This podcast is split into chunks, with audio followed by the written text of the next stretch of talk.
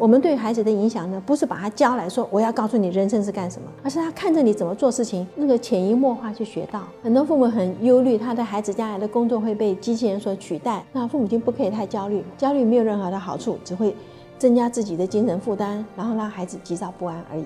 你的孩子必须要有什么哈？宽广的背景知识，很深的专业知识，跨领域的知识。这三样东西是因为你要应付机器人嘛，你要比他行。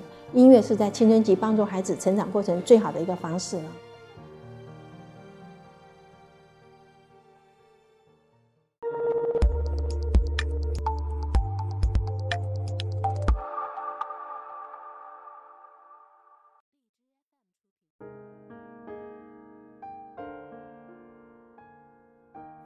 子生的时候我已经三十六岁，所以我是高龄产妇。也因为是这样子的关系，就是我会很珍惜这个孩子哈。我就我从来没有打过我的孩子。那么因为我在做老师嘛，我有个实验室，所以我的孩子小时候摇篮就放实验室，他会爬就在实验室爬。然后 那个我要去做实验，把他背起来。那有一个好处呢，我现在回想起来，就是他所接触到的都是学生，都在做功课。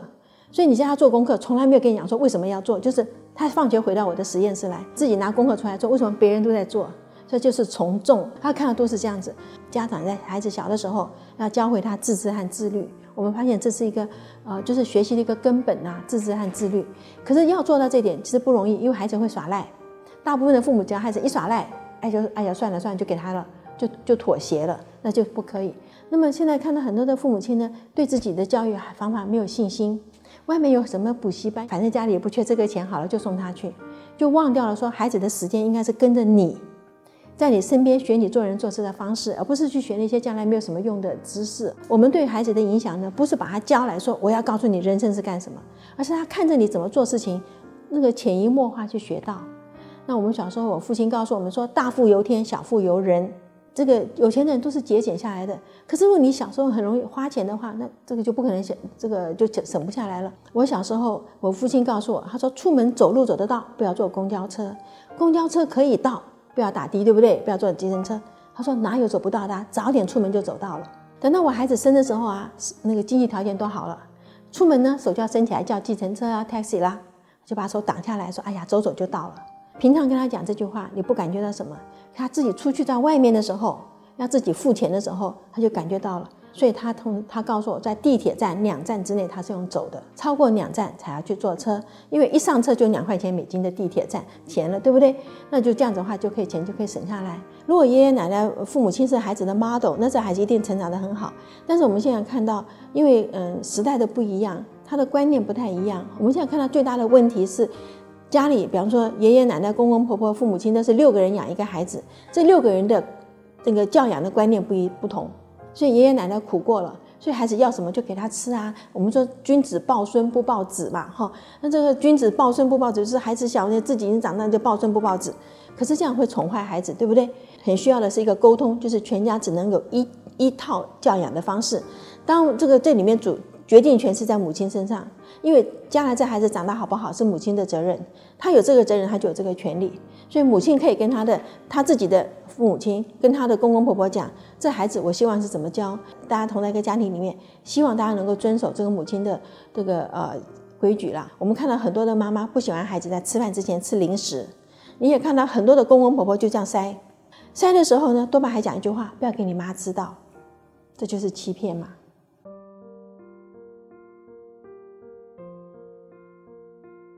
我觉得大陆的父母亲特别的忧虑，这种焦虑性是会传染的。我讲很容易讲一个例子哈，我有个同事，他的孩子是早产，所以呢，早产儿的话常常那个肚子里有空气嘛，晚上会哭，所以母亲养养成了一个习惯，孩子放学回家就问今天肚子有没有痛，他本来是没痛，妈妈每天问，他就学会了应该要痛。所以呢，一碰到考试就肚子痛，一碰到体育课就肚子痛。所以孩子是很精的，他会从你的生活里面的一些细微的地方就知道说，这是我妈妈要的，这个借借口是我母亲可以接受的。孩子很容易学坏的。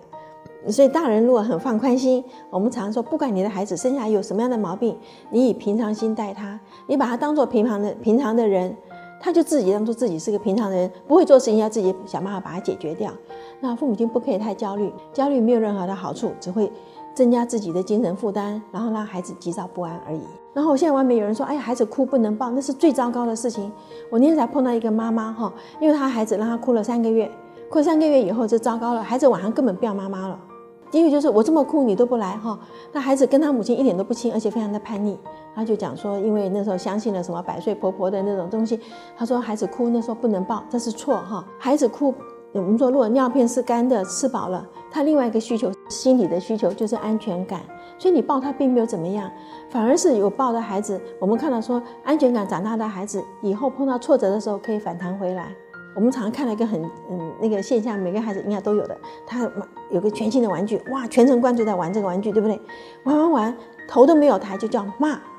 如果你在后面说你在洗碗在干什么，你说什么事？他真的头不抬继续玩下去。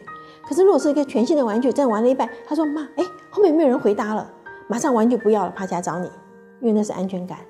所以父母亲要的就是说，你只要让孩子知道你有什么事情，你来告诉我，我一定帮你处理。那孩子就会有安全感，因为后家里做他后盾。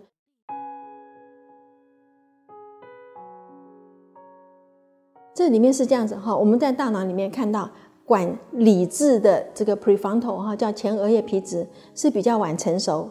我们过去认为到二十岁以后才成熟，可是现在发现越来越晚，男生到二十五岁，女生到二十二岁。比以前更晚了，可是，在管情绪的叫做 limbic system 哈，这个 limbic system 边缘系统呢，是比以前更早成熟。以前是到青春期它才开始成熟，可是现在青春期往前挪了吗？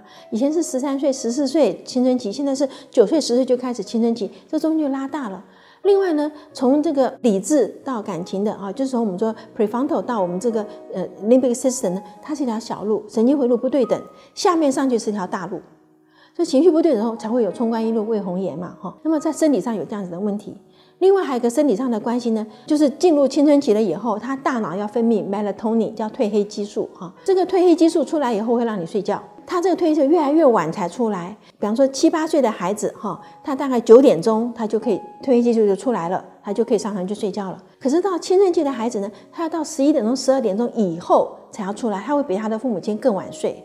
那么青春期孩子难弄呢，当然就是第一个是睡不够嘛，哈，睡不够就有很多的其他的副作用就出来了，就孩子难管教，脾气又暴躁，然后动不动就要顶嘴，哈。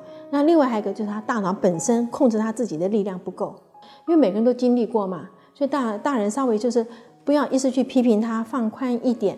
这里面有个关系是孩子在小的时候要把他教养好，好，小的时候行为有规矩，比方说你有时候心会很浮躁，那个音乐是一个很好的东西。所以我们现在在初中通很。鼓励学校去成立乐团，那碰到那种很浮躁的孩子，就只好叫他去打鼓，因为打鼓是个团队哈，尤其是打鼓时候，你的节奏要很很正确，鼓只要一点点错，你的鼓声马上就就不合了。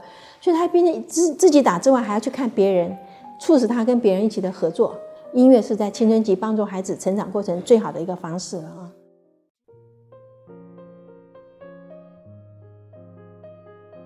很多父母很忧虑，他的孩子将来的工作会被机器人所取代。哈，苹果的手机，哈，Apple 的手机，第一代是二零二零零七年一月七号出来的。你看那个时候，我们绝对不能想象到说，过了十年，它整个改变我们的生活，对不对？像你们现在都不带现金出去了，那个逼一下就可以了。